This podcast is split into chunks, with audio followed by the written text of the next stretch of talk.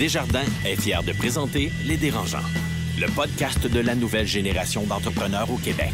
Quand les entrepreneurs ont besoin de soutien, chez Desjardins, ils ne dérangent jamais. Visitez desjardins.com par oblique entreprise.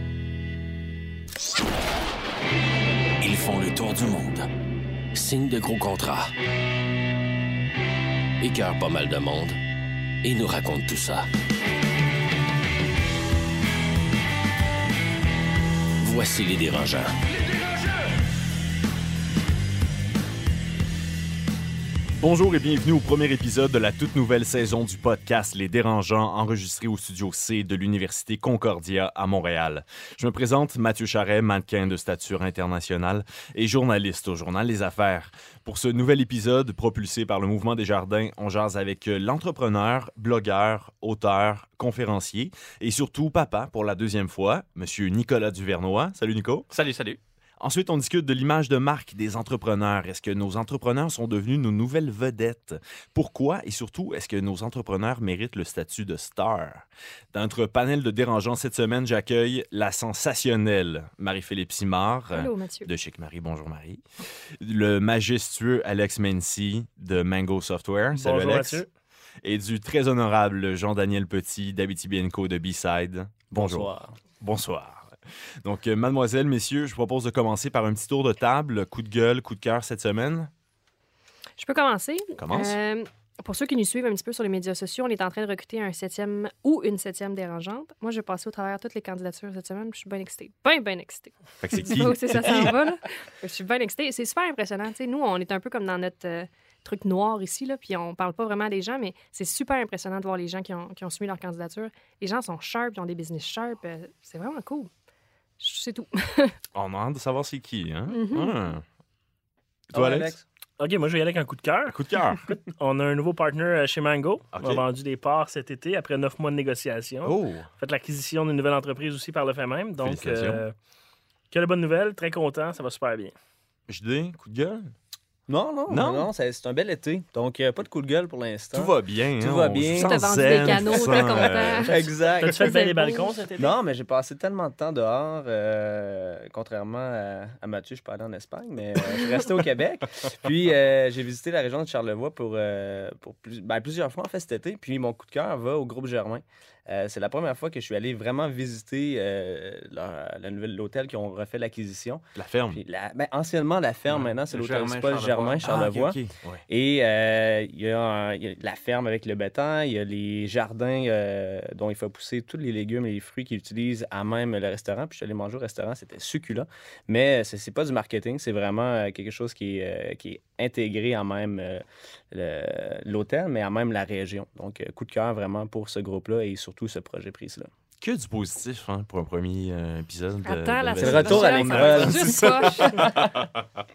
Nick, toi, tu as un coup de gueule, un coup de cœur Ah, cette moi, semaine? coup de gueule définitif. Ah, fin un peu Oh négatif. my God, depuis quelques mois, moi, je suis plus capable d'écouter la télé, la radio. Pourquoi? la- Écoute, Sauf les podcasts? Ouais, ouais, ouais, Ouais, ouais, ouais. non, non, non, mais c'est parce qu'il me semble qu'on va d'un extrême à l'autre en permanence. On n'a plus le droit de parler. Les politiciens parlent, puis ils disent qu'ils sont ni pour ni contre. Bien au contraire, je suis épuisé de vivre dans une société où on n'est plus capable d'être soi-même. Coup de gueule. Coup de cœur. Oh man, je suis plus capable. Mais j'ai un autre coup de cœur. Ah. Une petite Charlotte qui est née il y a exactement une semaine, ma deuxième Wow. petite princesse.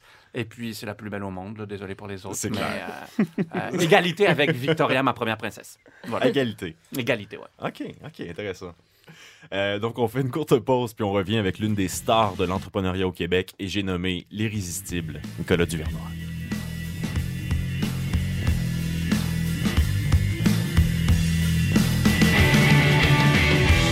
Le podcast de la nouvelle génération d'entrepreneurs au Québec. Les dérangeants.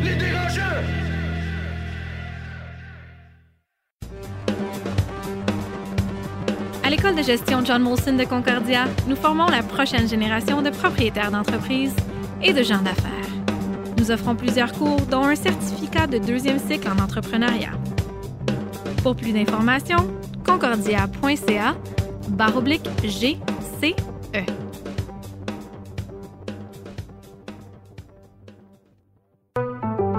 Ici Carlo Coccaro de Matémomonde et aidersonenfant.com. Je suis venu déranger Luc Ménard, chef de l'exploitation Desjardins Capital Régional, pour parler financement et croissance. Bonjour, Carlo. Bonjour. Euh, Jusqu'à quel point la mission, les valeurs d'une entreprise sont importantes quand vient le temps d'investir chez Desjardins? Au bout de la ligne, lorsqu'on fait un investissement, la première chose qu'on regarde, c'est le fit des valeurs avec l'entrepreneur. On dit souvent qu'on est dans un métier de financier, Ouais. mais à la fin de la journée, on fait des ressources humaines. On s'associe à des individus qu'on croit qui vont être nos leaders de demain. Il y a différentes alternatives qui s'offrent à toi dans la croissance de ton entreprise. On a de la dette subordonnée ou encore du capital action. On s'associe à l'entrepreneur pour l'aider à réaliser ses projets, donc on devient un co-actionnaire avec lui. Super, merci beaucoup, Luc. Ça me fait plaisir.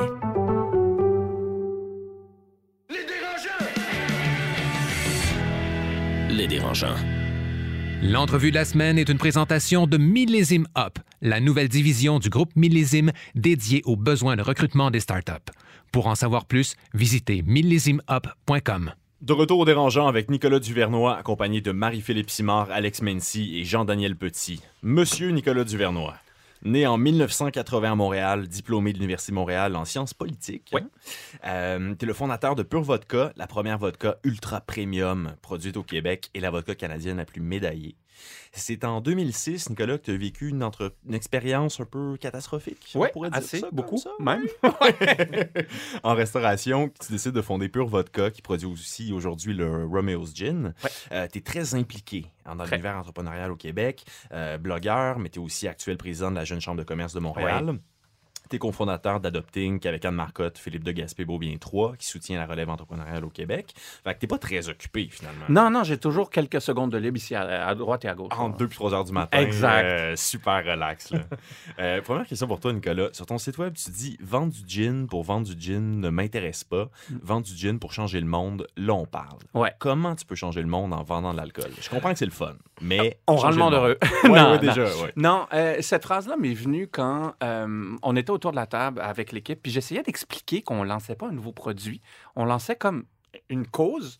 Et puis là, tout le monde me regardait, de quoi tu parles? On va pas vendre de produit. Je suis comme, oui, oui, oui, puis là, ça m'a cliqué, je me suis dit, on vend pas un, un- un produit qui a une cause, mais on vend une cause qui a un produit. Fait qu'on est comme une cause qui vendons un produit pour la cause. Euh, Romeo's Gin, c'est euh, c'est avant tout une histoire d'amour avec l'art. L'art urbain surtout, que j'aime particulièrement, à, à cause de toute une histoire que je pourrais revenir à un moment donné. Et euh, un pourcentage de chacune de- de- des ventes de, de nos bouteilles, euh, il y a un, un- un pourcentage des, des revenus qui va au fonds Roméo. Et c'est ce fonds Roméo-là où là, on s'amuse, où on engage des artistes pour faire des trucs flyés. J'ai une annonce très bientôt à faire. Vous n'allez même pas comprendre là, à quel point c'est fou. Que tu fais Euh, tantôt là, dans l'émission. c'est ça? Ouais, Euh, euh, nos seaux à glace, c'est des seaux à peinture qu'on fait peindre par une fondation qui s'appelle Mu Montréal. Euh, on engage des artistes pendant le salon des, des vins euh, à Québec. On a engagé un collectif d'artistes qui a fait du live painting pendant trois jours. Puis après cette œuvre-là, on l'a donné à l'Assemblée nationale du Québec parce qu'on a demandé aux artistes c'est quoi votre plus grand rêve? Est-ce que c'est d'être dans un musée? C'est d'être. Puis là, ils ont dit c'était à l'Assemblée nationale. Grosse question. Ouais. Le marché de l'alcool au Québec, Ouais. pas évident.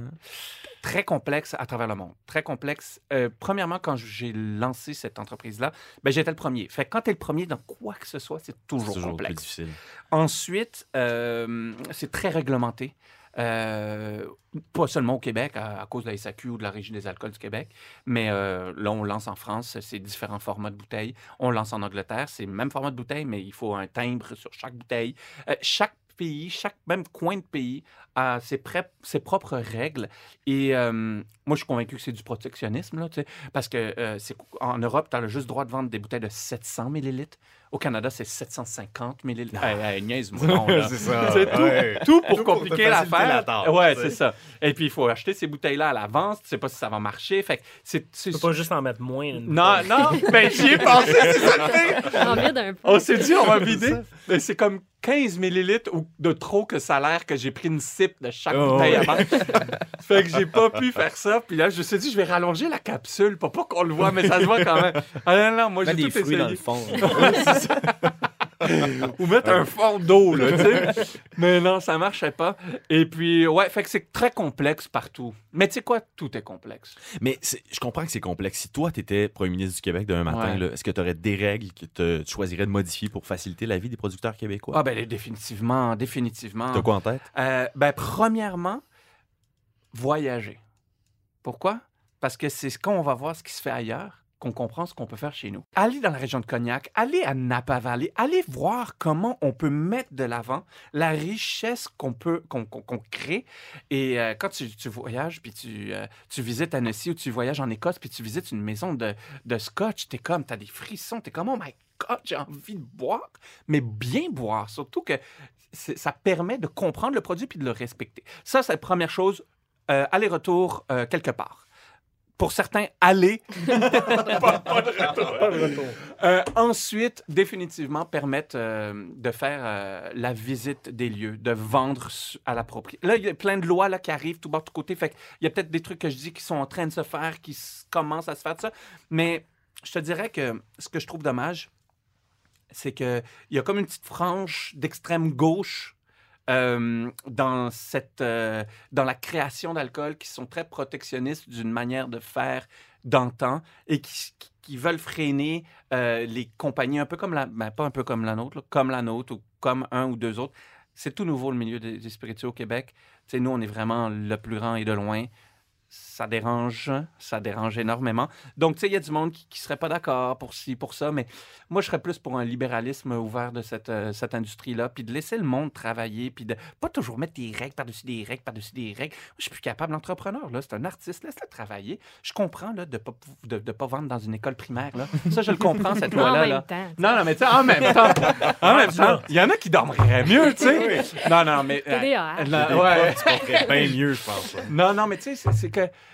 on vit dans un monde où tout est toujours question de jalousie, question de protection de ci, question de penser aux plus petits, question...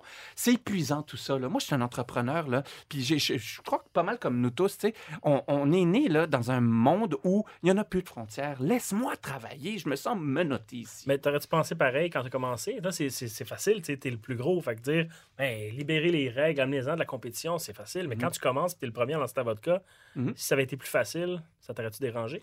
Ben non, je- ça aurait été plus facile, été le premier à être plus content, à, être content.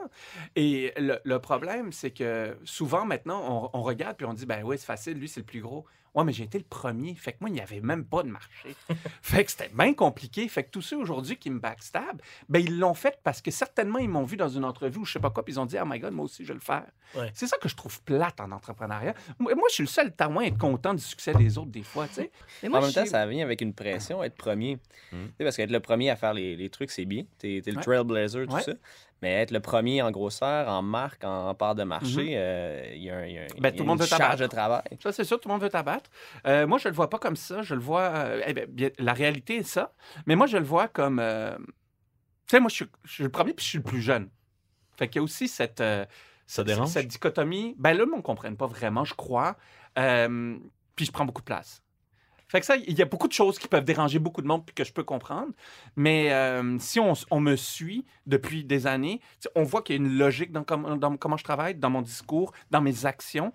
Fait que, moi, je suis là. Moi, je suis le premier à vouloir qu'il y ait 150 compagnies de spiritueux qui puissent vivre de ça au Québec. Là. Parce que moi, mon réflexe, c'est que si le réflexe devient de boire québécois, ben, je suis gagnant. On a-tu un problème avec boire québécois, justement? Énorme. Ouais. Énorme problème parce que, un, il y a eu le, le- le temps, euh, les anciens temps, moments du cidre où le cidre a été massacré. Euh, le vin, avec tout le respect que j'ai pour les producteurs de vin du Québec, il y a une réalité qui s'appelle la nature. OK? On voit ce que Harvey commence à Mm. euh, fait. Il y, a, il y a la nature qui n'est pas de leur bord. OK? Pour rester poli, il n'est pas de leur bord. Fait que c'est pas tous les vins qu'on produit au Québec qui, qui sont buvables. là. Il faut, faut se le dire. Fait qu'il y a Peu cette- importe le producteur, ça sera jamais bon. Là. Non, mais il y en a qui sont non, non, non, il y en a. Ah. J'ai dit, c'est pas oui. tous les Mais vins. la météo fait que ben, c'est parce que c'est très complexe, tu sais. Essaye de faire pousser un, un- je sais pas moi, un, un palmier euh, au pôle Nord. Peut-être avec la technologie aujourd'hui, on peut. Là, au Beach Club, il y en a. Ouais. Oh, ouais. Mais euh, c'est pas des artificiels, ça. non, mais tu sais, à un moment donné, Ouh, écoute, j'en ai. Je, je certainement le gars que tout bu ce qui se fait d'alcool québécois, bière, vin, spiritueux.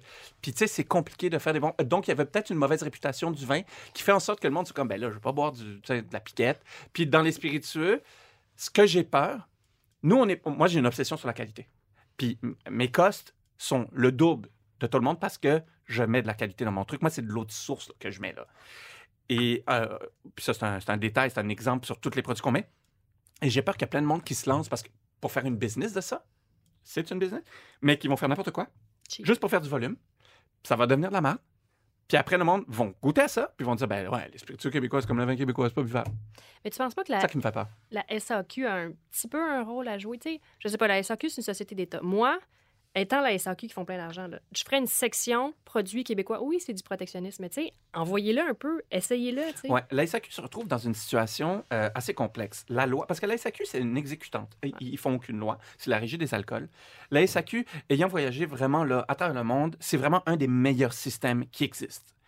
Pour les produits québécois, euh, ça fait dix ans que j'ai lancé l'entreprise. Ils se sont réveillés un peu avec euh, toute mon histoire et tout ça. Et là, aujourd'hui, ils se retrouvent face à une situation où ils sont quasi obligés d'accepter tout le monde. Parce que t'imagines aujourd'hui que tu sors, tu dis, ben là, moi, j'ai fait un gin à Rimouski, puis euh, pas Rimouski, parce que mes amis de Saint-Laurent, ils font un, un excellent gin, mais à Mouk-Mouk, là, je sais pas où. Et puis, ben, la SAQ m'a pas, pas accepté. Fait que là, la Tu de se tuer la, business en. Ouais, c'est ça. C'est... Et, et aussi l'immense différence entre la SAQ et la LCBO. La LCBO, dans la loi qui a créé la LCBO, leur premier point, je crois, c'était de mettre en valeur les produits d'Ontario. Parce que la SAQ n'a pas ce point-là. Ah, c'est phénoménal la différence. Tu vois, la CBO en Ontario, Tu il y t'en a une fasses dans les section. Ah, ouais, La moitié, c'est du vin ontarien. Ouais, Là. ouais. Tu viens au Québec, tu cherches. Mais par exemple, souvent, je retourne la question sur le monde. Oublions la SAQ, oublions les lois, oublions la qualité. Celui qui décide si les produits québécois fonctionnent, c'est le consommateur. Mais peut-être que le consommateur le voit pas. Fait que là, les gens qui se font des vins québécois ici, ils se disent, ben, il n'y a pas de marché. Fait que, c'est comme une roue qui tourne. Je sais Ah oui, pas que- on faut, faut regarde que la volonté d'acheter québécois en premier. Mais c'est ça. l'évolution, que, il voulait pas si longtemps, c'était des vignes à faire des neiges. Ouais.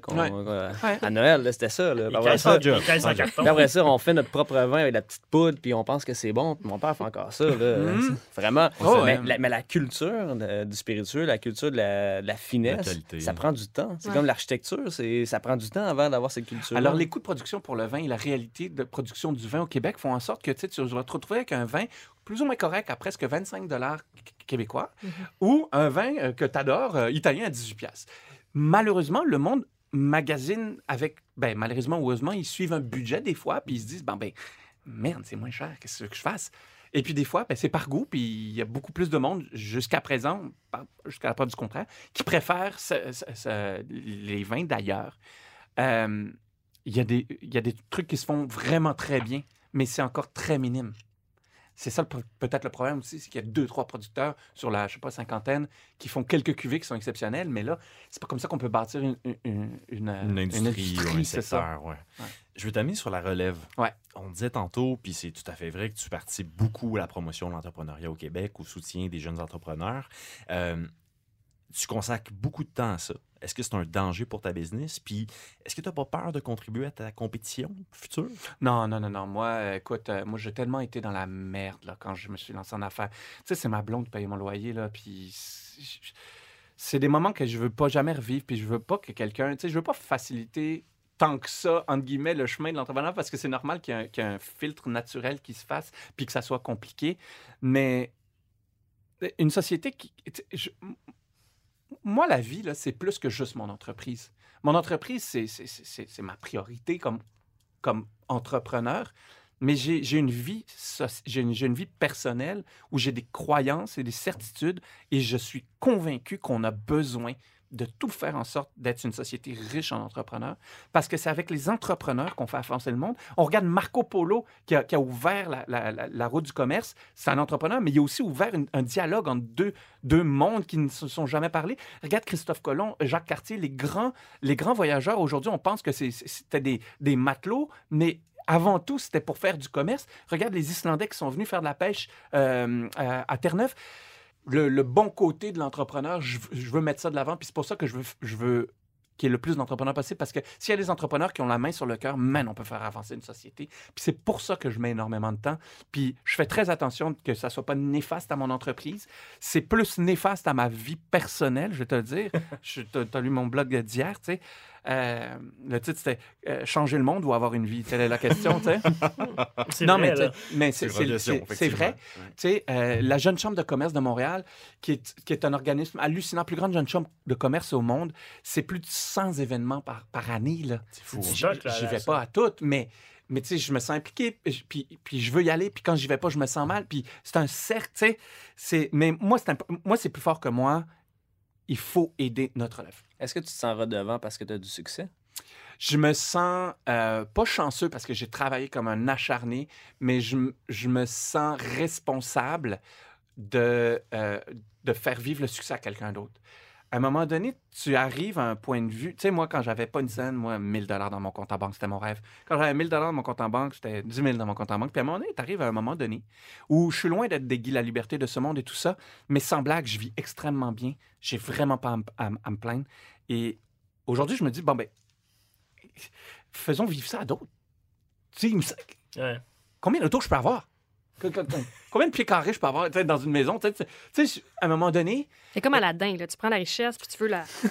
je- ben, Non, mais tu frappes mon que- ventre, puis euh, t'as le système du... d'éducation, c'est tellement pas gearé vers Ben ça. ben. J'ai étudié en génie, on n'avait aucun cours en entrepreneuriat. Puis, tu sais, les ingénieurs, justement, ils ont plein d'idées, ils veulent faire Mhm. des choses, mais 90% des idées crash parce que c'est pas des gestionnaires d'entreprise. là. Mhm. Ça fait pas partie de notre culture, mais je pense que ça prend des mécanismes et des gens comme ça qui vont. Mhm. Non, mais je, puis je me dis, si une fois, tu sais, réussir en affaires, puis en même temps, je crois que tu n'as jamais réussi en affaires parce que tu sais jamais si à la fin, tu vas vraiment avoir réussi en affaires. Mais pour l'instant, selon la définition, je réussis en affaires.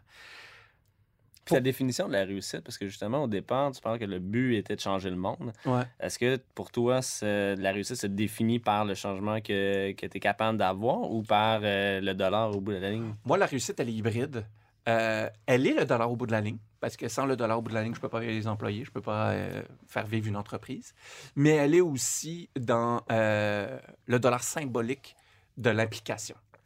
Euh, pourtant, quand j'étais jeune, je n'étais pas le genre de bénévole ou des affaires comme ça.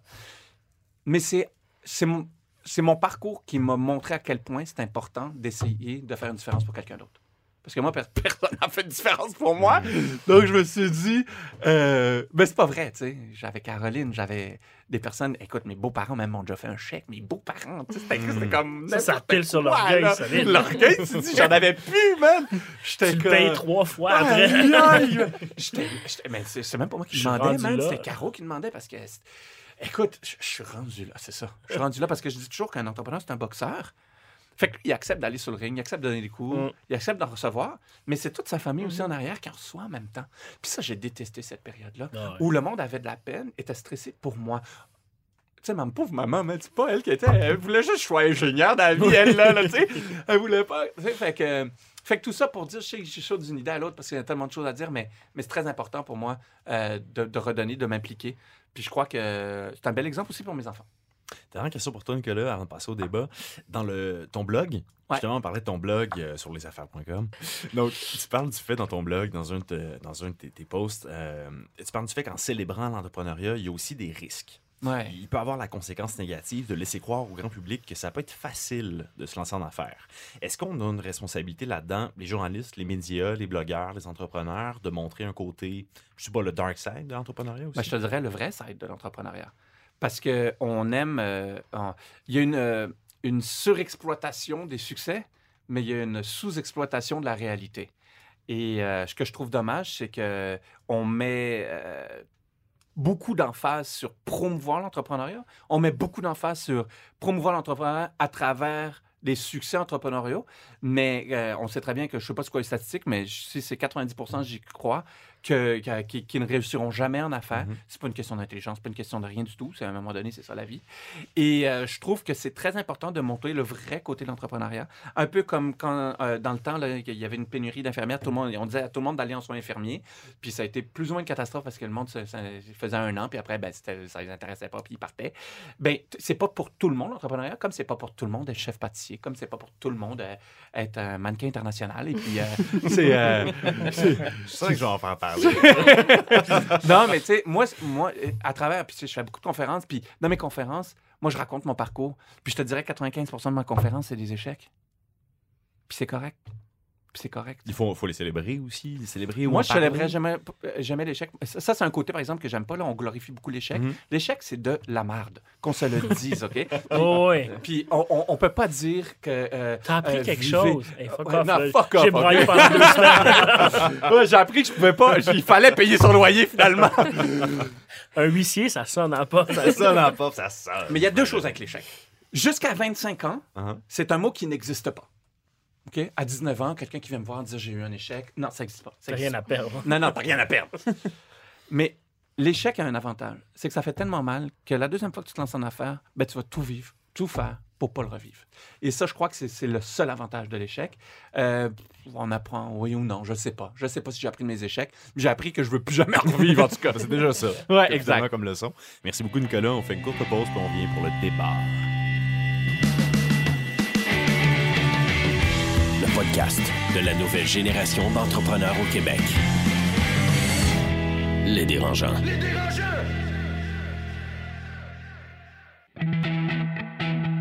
Écosystème, une capsule pour les entrepreneurs nouvelle génération, signée Université Concordia.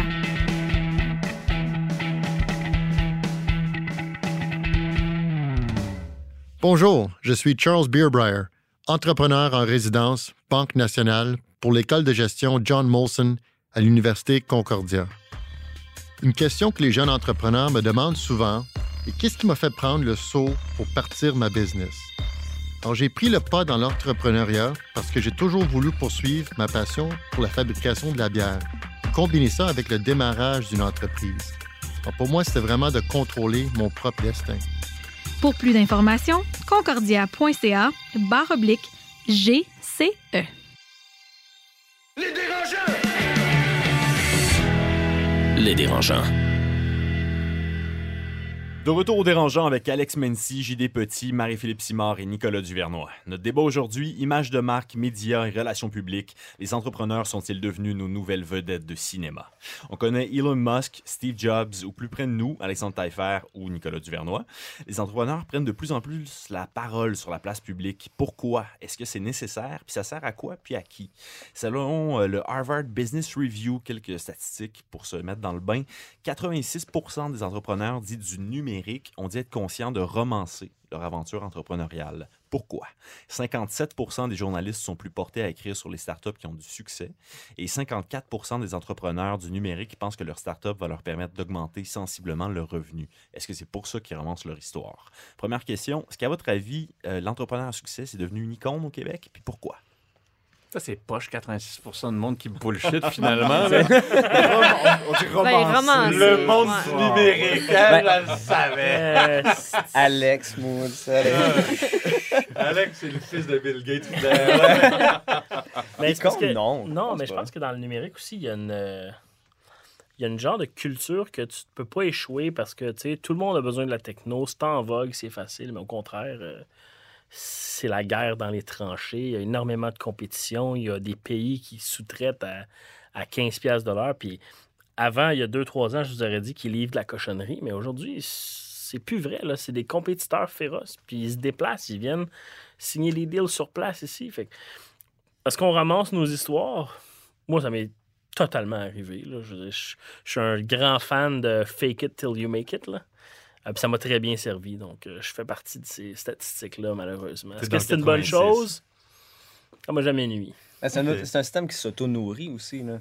Euh, 57 des euh, journalistes veulent parler des entrepreneurs qui réussissent. Fait que, bon, ben, ton histoire, c'est pas intéressant. Je parle pas de toi. Ton Mais ça, c'est startup. no- tu sais, c'est un peu normal. Je veux dire, si ton histoire est boring, ça va être boring. Effectivement, fait que c'est quand même important d'avoir une histoire qui se tient. Faut pas la faker, par exemple. faut avoir une histoire qui, qui est plausible, une histoire qui est réelle, qui est proche de toi. Parce que quand ça fait euh, 10 ans, 12 ans, tu comptes la même histoire, là, à un moment donné, si c'est pas vrai. euh, j'ai jamais lavé le plancher. J'ai jamais travaillé le boucage, je j'ai jamais fait ça. C'est pas ça une mop? puis ça. Ça. Mais je lis, je lis un livre en ce moment même de Seth Godin qui dit euh, All marketers are liars, puis il bat, puis il dit Tell a story, puis il dit, tu sais, c'est aussi ça, un peu avoir une chance dans, dans le monde des affaires, c'est si tu as une bonne histoire, puis tu sais la raconter, man, raconte-la parce que le monde veut des histoires. Par exemple, il dit, invente pas d'histoire. Ça, ça va être le grand défi des agences de pub pour le futur. C'est fini le temps là où tu dis Carrie Price qui montre moi je bois du Pepsi. Euh, c'est fini ça là, le monde on s'en fout, on préfère bien plus 1642 cola parce qu'il y a une vraie histoire, tu sais. Puis le monde, il achète pas le brand pour ce que c'est. Tu sais, au final, là, comme on disait, une chaise, c'est une chaise, une- un verre, c'est un verre. Pourquoi? C'est quoi l'histoire derrière ça? Puis maintenant, on achète beaucoup plus, euh, en étant beaucoup plus conscient de l'historique. Mais maintenant, c'est pas juste l'historique du produit, c'est l'historique de l'entrepreneur parce Ouais. qu'on s'identifie.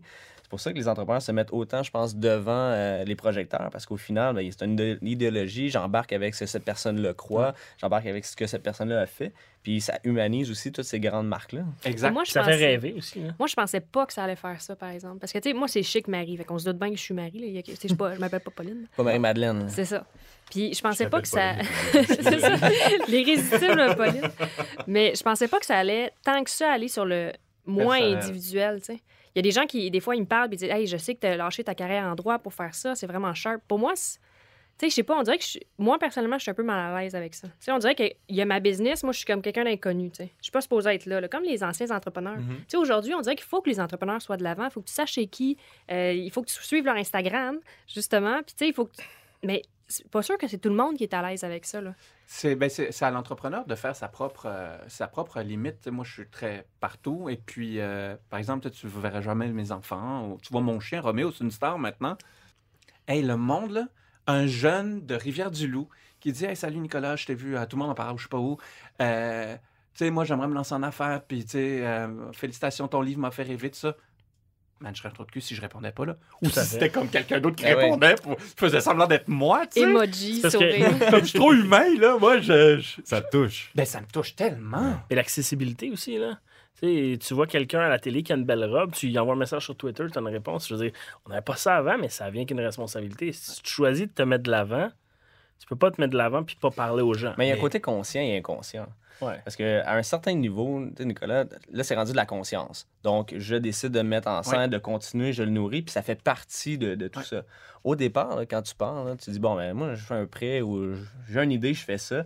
Puis là, il y a quelqu'un qui entend parler de cette idée-là, puis lui décide que c'est intéressant. Tu dis, Ben, c'est pas intéressant pendant tout. Là, je viens du fond du bois, là, c'est pas, pas quelque chose qui est intéressant. Puis là, ah, on en parle, puis là, l'autre personne pense que c'est intéressant. Puis là, finalement, tu deviens quelque chose au fil du temps. Et là, c'est à toi de prendre la décision est-ce que j'embarque? Est-ce que finalement, je deviens dans l'arène publique ou je step down? Puis là, ben, il y, a- il y a une décision aussi euh, avec des partenaires.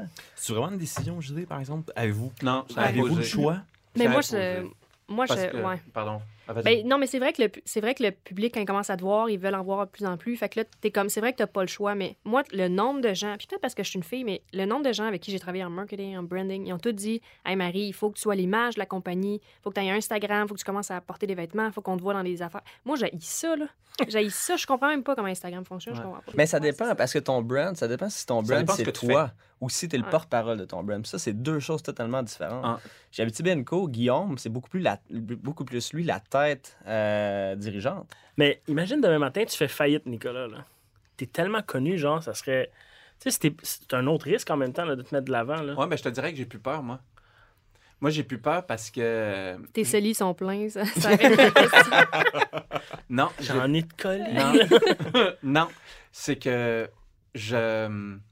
Comment je pourrais dire? Tu sais, à un moment donné, il y a un journaliste qui était surpris, j'ai dit ça. tu sais, J'ai plus peur parce que, tu sais quoi, ça fait partie de la vie d'un entrepreneur, l'échec. Ouais. Je te disais tout à l'heure que c'était c'était nul de vivre l'échec. Ah, ça serait nul, tu fasses faillite, on sait Ouais, mais je me relancerais.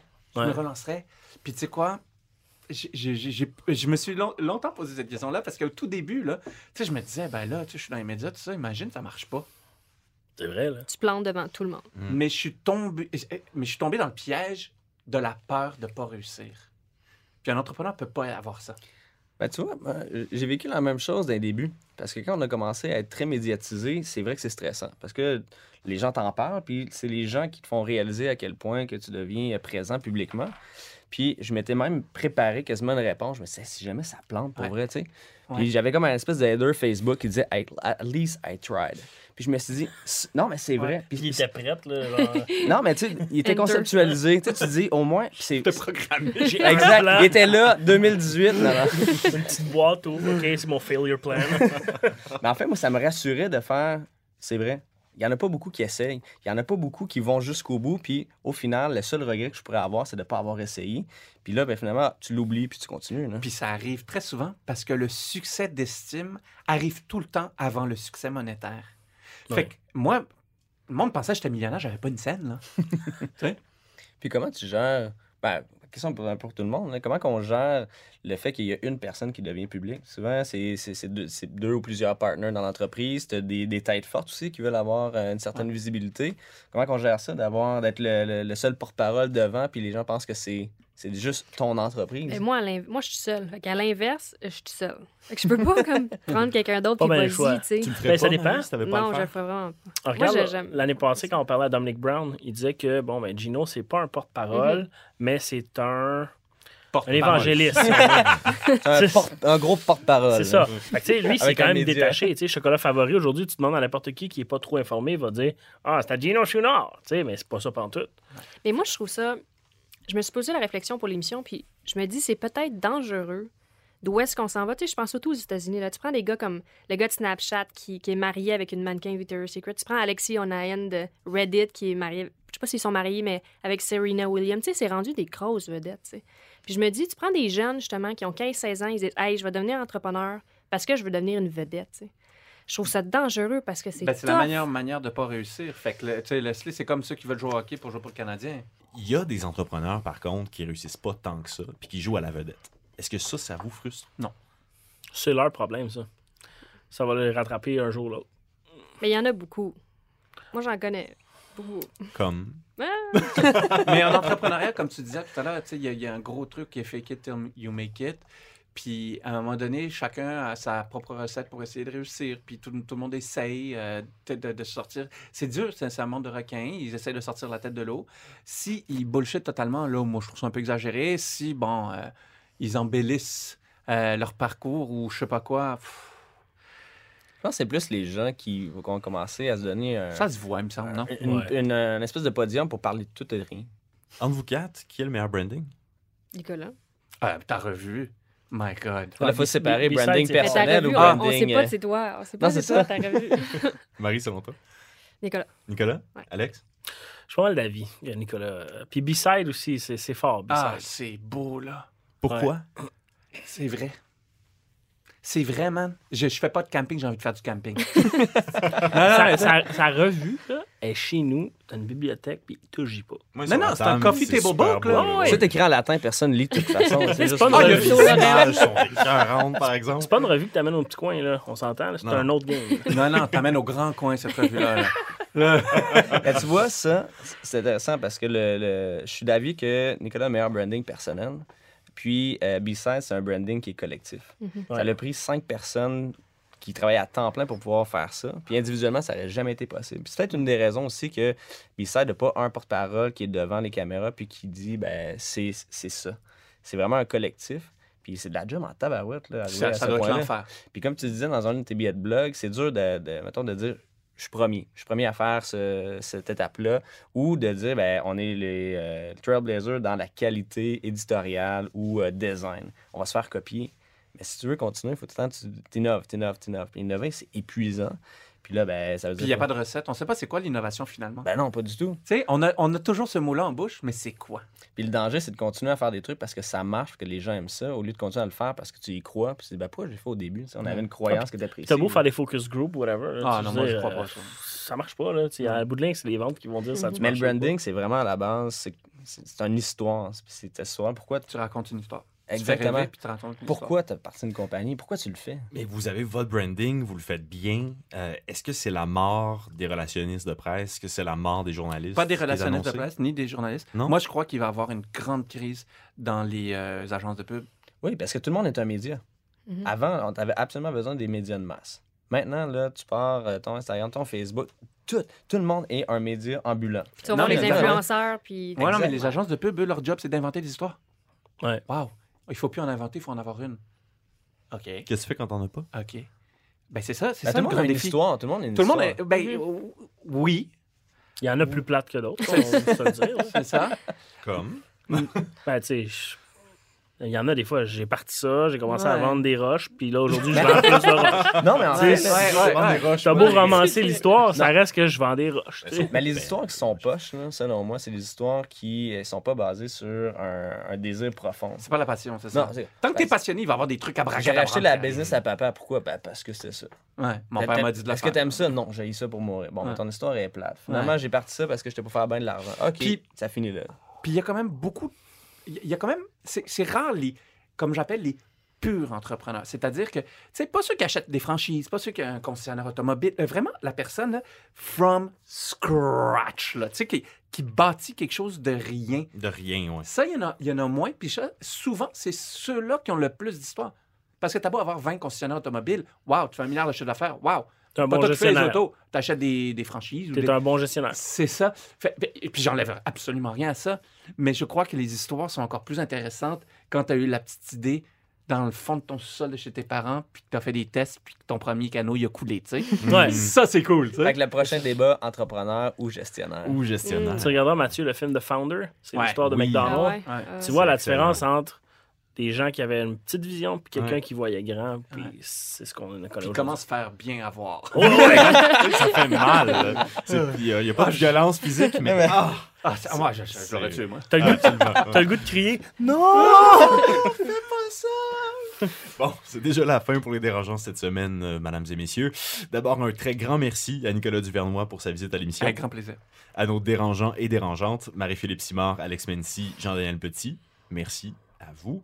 Puis un grand merci à Jackie Galland, la technique, à l'idéateur Hugues Chandonnet, au mouvement Desjardins et à l'Université Concordia pour leur support. On se retrouve dès la semaine prochaine, le mercredi 13 septembre, pour un septième épisode des Dérangeants avec Jay du Temple et un débat sur l'art d'être cheap. D'ici là, on nous suit dans le Journal Les Affaires sur la page Facebook de Les Affaires et des Dérangeants. C'était Mathieu Charret du Journal Les Affaires qui vous dit à très bientôt. Le podcast de la nouvelle génération d'entrepreneurs au Québec. Les dérangeants.